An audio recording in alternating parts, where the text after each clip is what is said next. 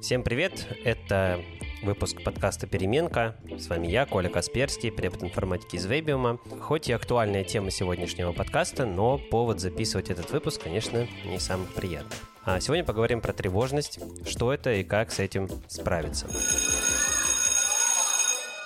В общем, Тревожность — это состояние, когда есть такая неопределенность и есть ожидание какого-то неприятного события. В этом состоянии наш организм получает сигнал, что что-то неприятное произойти может. Мы к нему очень сильно готовимся, собираем все ресурсы, но разрешения никакого не происходит. То есть мы попадаем в такую ловушку, где у нас вроде как стресс есть, но адаптироваться к нему не получается. Это выматывает, это вызывает самые непри... разные неприятные последствия. И давайте сегодня поговорим конкретно, что с этим делать, а не о подоплеке этого процесса процесса. Первое и самое, наверное, важное – это разрешаем себе любые чувства и эмоции. Особенно, когда происходит что-то, ну, скажем так, очень неприятное. Разумеется, у вас может быть самая любая реакция, и вы точно-точно имеете на нее право. Беспокойство, страх, грусть, апатия, злость – все сюда, все нормально, это все можно и нужно переживать. Абсолютно точно себя не стоит за это винить, да, хоть и кажется, что это какие-то негативные истории. Нет, это не так, это абсолютно нормально. Ваш организм таким образом как раз-таки адаптируется к стрессу,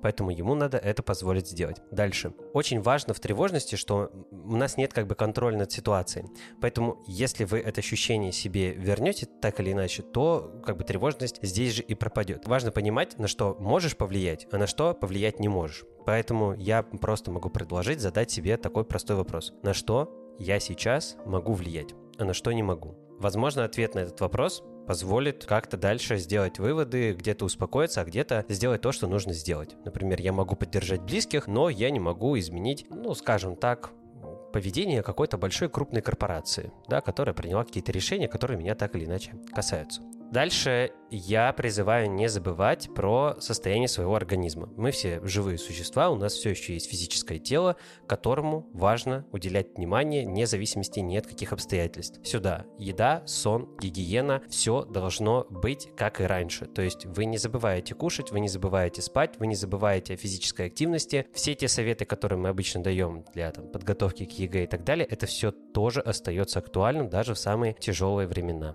Поэтому, пожалуйста, если есть силы не э, забыть такие базовые вещи, не забывайте про них. Могу рассказать про один способ, который тоже позволяет немножко сконцентрироваться на себе, так сказать, вернуться в радиус действия ближе к своему телу. Это техника дыхания. Есть несколько упражнений. Самое простое, которым могу поделиться, которое практикую сам на йоге в конце обычно практики, это дыхание по квадрату. Здесь следующая техника.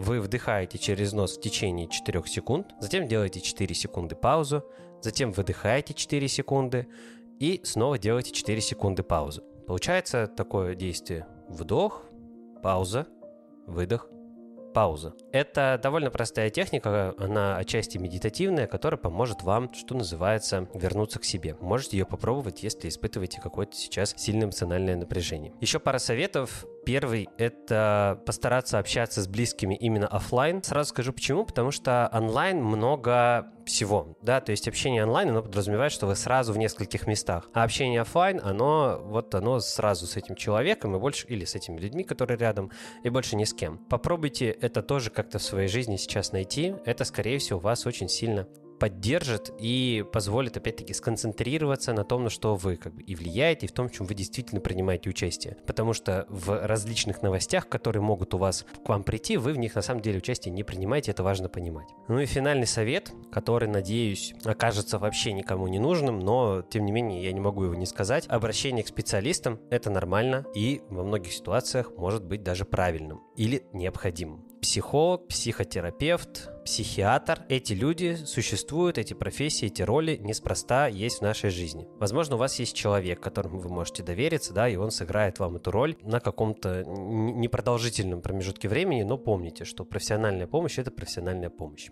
Вот, все. Хочется пожелать чего-то хорошего, но, наверное, скажу, просто берегите себя. Я ментально вас обнимаю. Пускай у нас все будет хорошо. Вот. Пока-пока.